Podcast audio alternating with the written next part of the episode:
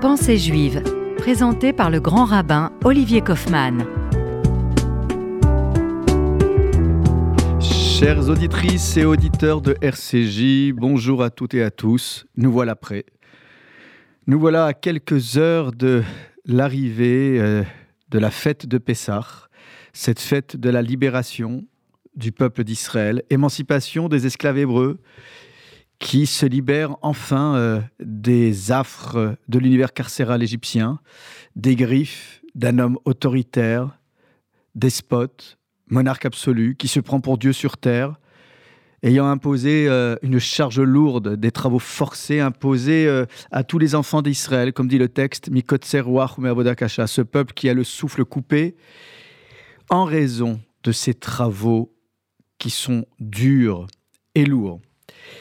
Nous sommes donc euh, à quelques heures de Pessar, disais-je, et comme vous le savez, la veille de Pessar, nous célébrons le jeûne des premiers-nés.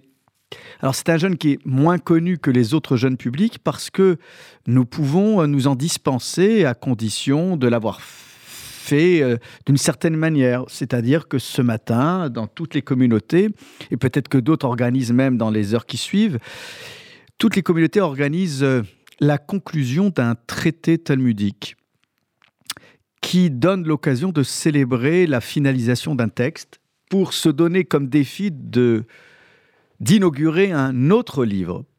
Et lorsqu'il s'agit de célébrer la fête d'une mitzvah, euh, d'une loi accomplie comme il se doit, la loi de l'étude de la Torah, alors cette célébration est suivie d'un ce qu'on appelle de seudat mitzvah, d'un repas, euh, d'un repas ou d'un petit déjeuner qui va définitivement couper le jeûne, ce qui permettra aux uns aux autres de ne pas attendre tard dans la nuit pour couper le jeûne, puisque je vous rappelle qu'il faut attendre la tombée de la nuit pour débuter un céder qui, lui, ne débute pas avec le repas, mais qui débute avec un rituel très, très particulier sur lequel je reviendrai euh, tout à l'heure.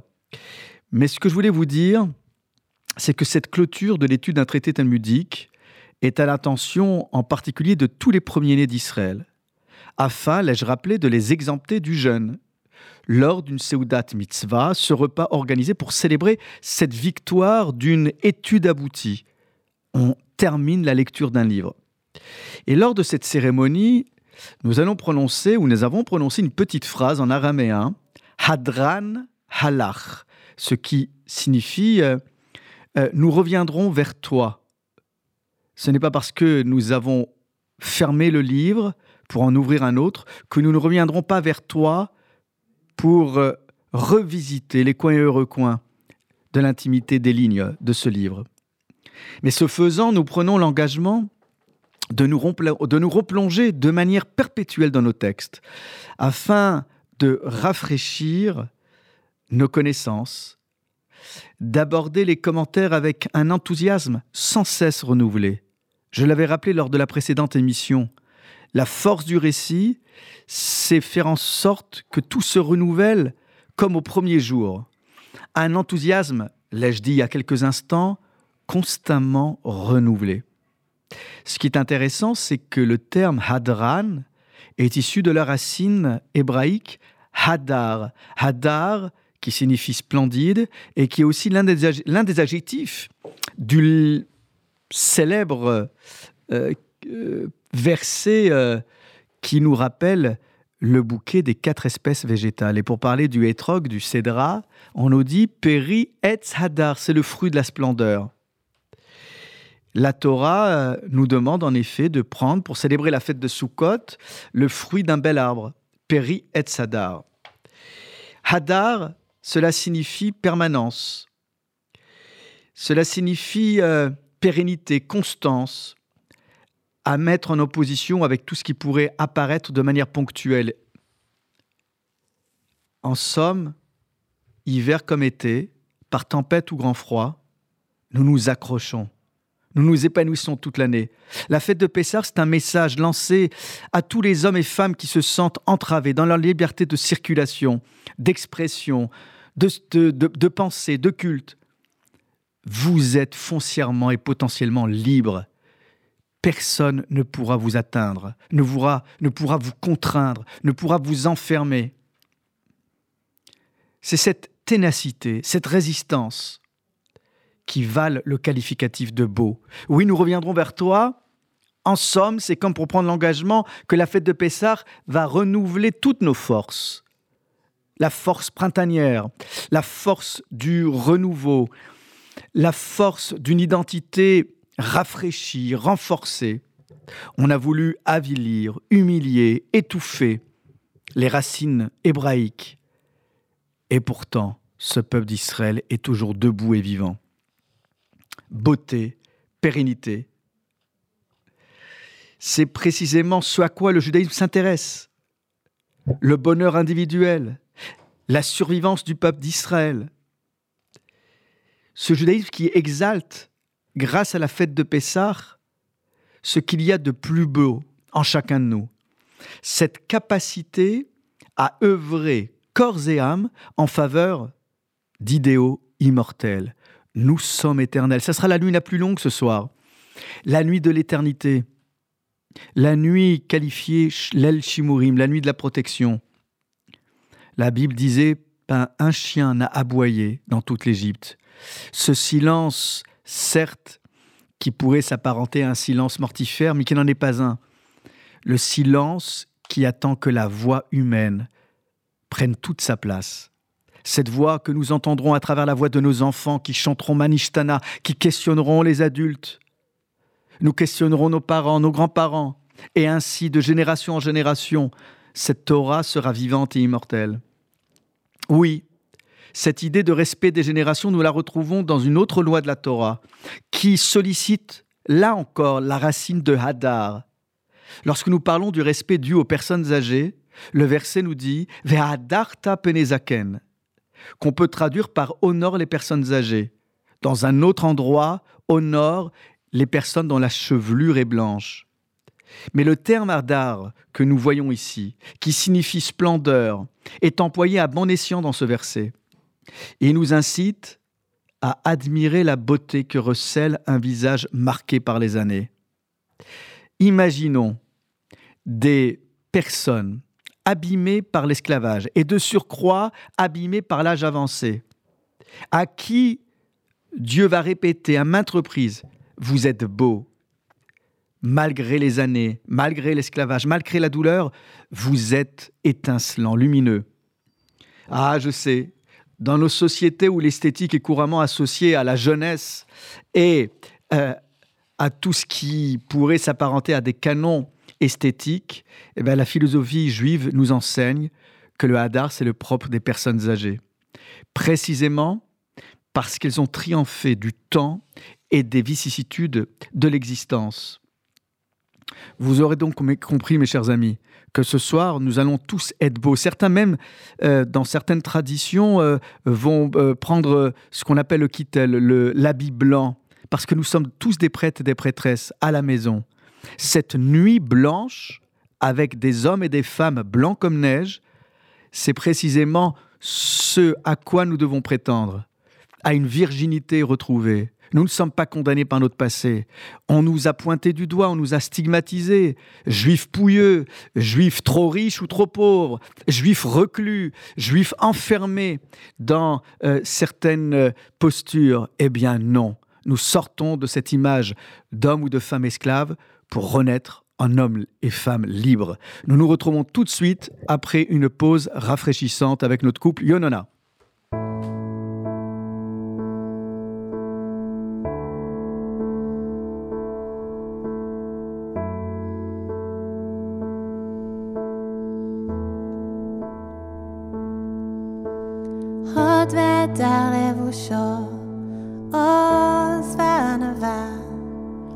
וישחק ליום אחרון, הדר שכולו אהבה, אהבת אחים ורעים, העם והמדינה.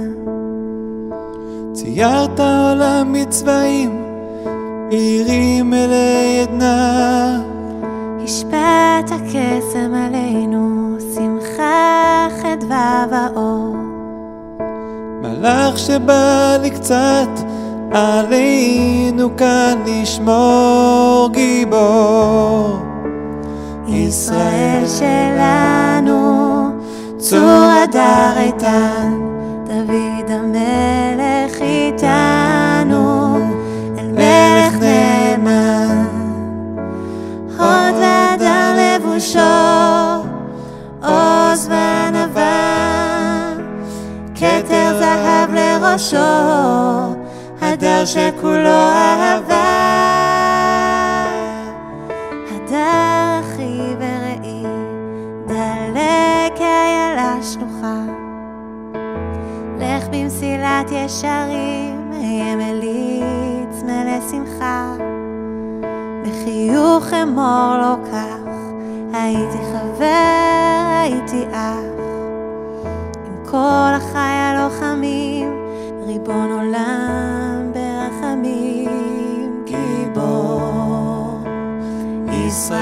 שלנו, צור הדר איתן, דוד המלך איתנו, אל מלך נאמן,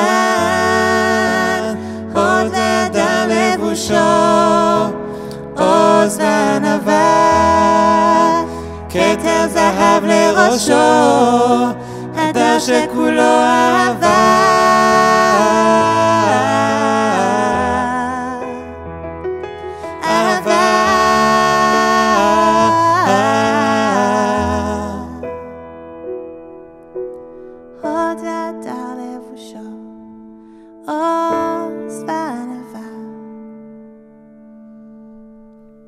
Oz Vehadar, Vatisrak, le Yom Acharon. Eh bien, vous retrouverez le mot Hadar, dont on a parlé il y a quelques instants dans ce chant, puissance, splendeur. Vatisrak, le Yom Acharon, c'est une expression qu'on retrouve dans le livre des Proverbes, éloge de la femme vaillante, de la battante, celle dont la lumière ne s'éteint jamais, qui veille sur sa famille, à l'intérieur et à l'extérieur de la maison. Vatisrak, le Yom Acharon, elle se moquera du lendemain, non pas qu'il y a une forme de dérision dans cette expression biblique euh, dans la bouche du roi Salomon, bien au contraire, c'est cette façon de regarder l'avenir avec une forme euh, de posture décontractée. Je n'ai pas peur, je regarde en face mon avenir, mon destin. Et c'est cela aussi que nous allons dire ce soir. En ouvrant euh, la porte au moment où nous attendons la venue d'Eliaou, le prophète qui nous annoncerait euh, la venue du Messie, c'est aussi une forme euh, d'espérance. De génération en génération, nous nous souvenons tous de cette porte ouverte et qui vient mettre euh, en écho cette cinquième coupe, la coupe euh, d'Élie, le prophète. Alors, se moquer du lendemain, c'est en somme euh, euh, regarder euh, avec euh, des yeux, euh, là encore, euh, lumineux, notre existence d'aujourd'hui et de demain. Vous le savez, nos patriarches et nos matriarches arrivaient à adopter en toutes circonstances des attitudes qui incarnaient cette recherche de la beauté et du bien-être dont je parlais juste avant la pause.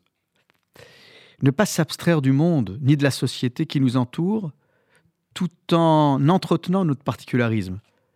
C'est cela aussi la fête de Pessah. Il y a dans nos textes cette question qui revient à chaque fois sur la manière de lutter pour enfanter un monde nouveau, pour préparer l'arrivée de Pessah, qui représente à la fois l'enfantement d'Israël et la libération du monde d'après la sortie d'Égypte. À ce sujet, les rabbins nous enseignent que la sortie d'Égypte est à saisir au même niveau de compréhension que la création du monde. Le Talmud de Rosh Hashanah, page 10b, rapporte une controverse rabbinique à propos de la date de Pessah. Chadamar betishri, Chadamar benissan. Le monde a été créé à Tishri, le premier mois de l'année, selon Rabbi Eliezer. Et pour Rabbi Yoshua, il aurait été créé en Nissan, le mois de la sortie d'Égypte. Nos exégètes sont capables de concilier ces deux thèses en expliquant que l'acte qui posa le monde à Tishri a été dévoilé en Nissan. Pessah, nous renaissons. Pessah est appelé Shabbat dans la Torah, car il met en valeur le renouveau et la création du monde. En somme, la sortie d'Égypte achève le projet créateur en en révélant son intention première.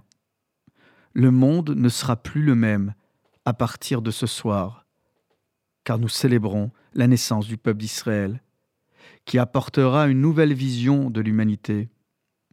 Le Rav Kook n'utilisait-il pas cette version prophétique?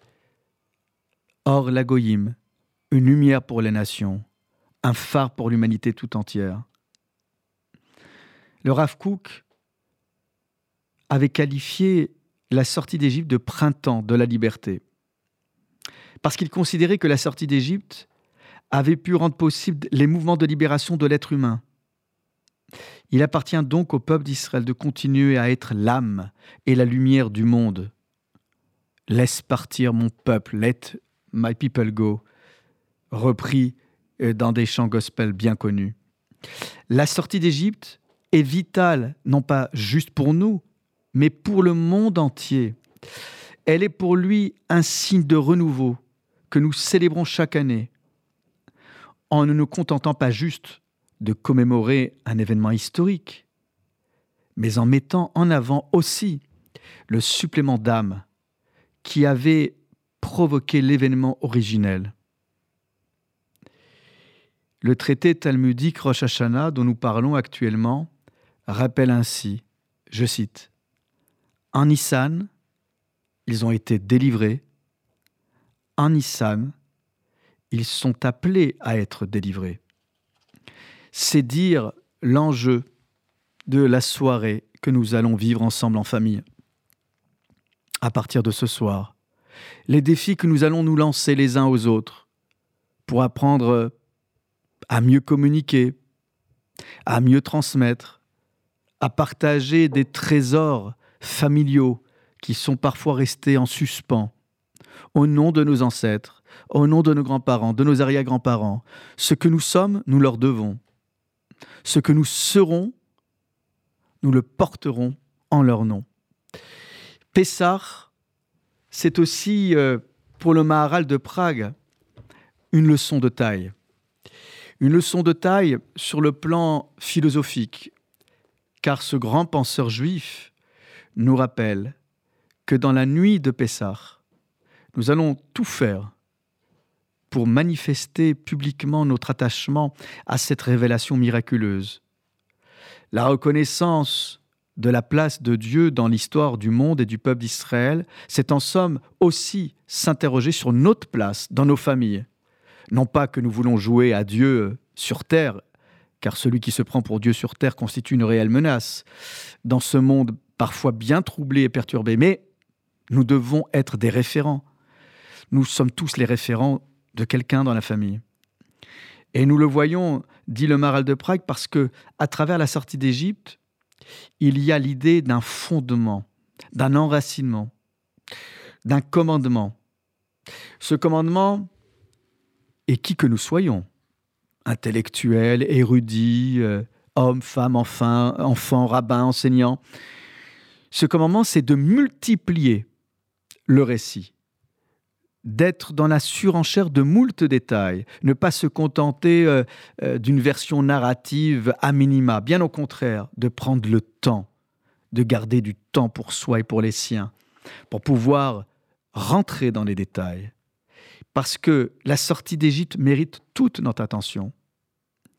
Parce que cette mitzvah, cette loi de multiplier, c'est comme pour nous rappeler aussi euh, cette nécessité d'être non pas dans la surenchère, mais d'être dans la générosité, ne pas être avare de détails, précisément pour offrir le meilleur de l'histoire de la famille d'Israël.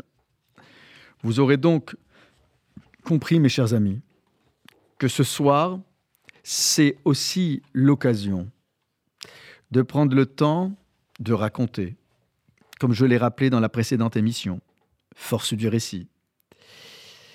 La force de festoyer, toute génération confondue. Mais c'est aussi le temps que nous prendrons pour nous occuper de ceux ou celles qui se sentent sur le bord de la route, exclus.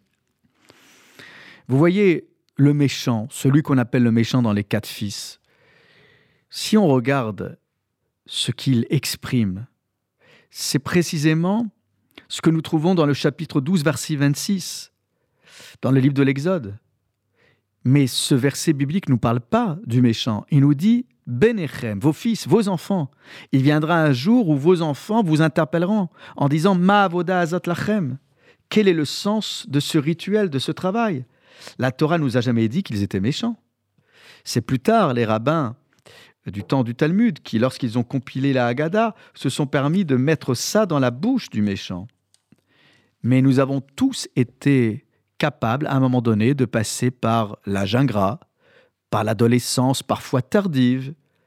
Nous avons tous été, à un moment donné, capables d'être durs et méchants avec euh, nos enseignants, avec nos parents, en leur disant à quoi bon toutes ces simagrées, à quoi bon cette existence, en remettant tout en question, juste pour le goût de la provocation, ou juste pour pouvoir exister et prendre sa place dans une famille où parfois on ne nous entend pas. Alors, Ma'avoda Azot Lachem, c'est pour vous, sous-entendu, moi ça ne me concerne pas, c'est plus l'occasion de rentrer dans une forme de joute verbale, euh, d'un exercice oratoire avec sa famille, que euh, démonter euh, toutes les valeurs pour lesquelles nos parents et nos grands-parents se sont battus. Oui, en somme, lorsque les enfants, vos enfants vous demanderont que signifie pour vous ce rite, alors il faudra prendre le temps de leur expliquer que cette Pâque, c'est en l'honneur de l'Éternel. C'est aussi pour en souvenir des demeures des enfants d'Israël en Égypte qui ont été épargnés. C'est la force de la maison, c'est la force de la cellule familiale. Et en somme, comme pour dire que s'il s'agit non pas de lui casser les dents, ça c'est la version littérale, mais plutôt d'aiguiser ses dents pour mieux assimiler et ingérer parfois des choses indigestes. Parce qu'on ne se rend pas compte parfois quand on propulse un enfant dans un univers qui lui est totalement étranger, qu'on lui envoie plein de connaissances, trop de connaissances à la figure, comment voulez-vous qu'il ne rejette pas en bloc ce que nous lui enseignons? Alors prenons la peine d'être pédagogue ce soir. Euh, n'abattons pas comme ça des vérités toutes faites, des certitudes. Soyons honnêtes, soyons lucides en disant tout simplement qu'à leur âge, peut-être aussi, on était comme eux. On a eu nos moments de questionnement, de doute, de flottement, de révolte. On n'a pas toujours euh, fréquenté euh, les synagogues euh, comme il aurait fallu. On n'aura pas toujours fréquenté les livres, les connaissances. Plus nous serons honnêtes ce soir, et plus nous interpellerons l'esprit vivace de nos plus jeunes. En somme, aiguiser les dents, c'est pour mieux se casser euh, le nez sur un texte, mais c'est aussi euh, faire émerger le chine, c'est-à-dire non pas la dent, mais le chine de la, lettre qui compose le mot rachat. Si vous faites sortir le chine, c'est-à-dire ce chine à trois branches, c'est-à-dire les trois racines patriarche, matriarche, eh bien, en somme, vous mettez de côté le resh et le haïn, le rat, le méchant, et vous faites sortir le meilleur, le meilleur de vous-même, le meilleur de celles et ceux qui vous ont précédés. La flamme qui est en vous ne doit jamais s'éteindre, parce que nous devons continuer de soutenir l'existence du peuple d'Israël, en Israël et en diaspora, parce que tout cela, nous l'éprouvons, même si nous ne le savons pas, au plus profond nous-mêmes parce que nous voulons incarner euh, des projets de renouveau, de délivrance pour chacun d'entre nous. Et puis aussi parce que nous devons nous dévouer à ce qui, dans l'esprit de nos sages, respire le beau. En somme, tendre vers un monde plus juste, un monde plus accueillant, plus bienveillant. Ce soir, nous le construirons ensemble. Joyeuse fête de Pessah, joyeuse fête de Pâques à toutes les familles. Et ayons une pensée aussi pour euh, celles et ceux qui ont été éprouvés dans leur chair. Et je dédie cette étude, les Nishmat, Jérémy Cohen, lâchement assassiné, parce que juif. Joyeuse fête de Pessah. À très vite. Reposez-vous, prenez des forces et célébrons la vie et rien que la vie. Au revoir. Chag Sameach, Pessah, Kacher, Sameach.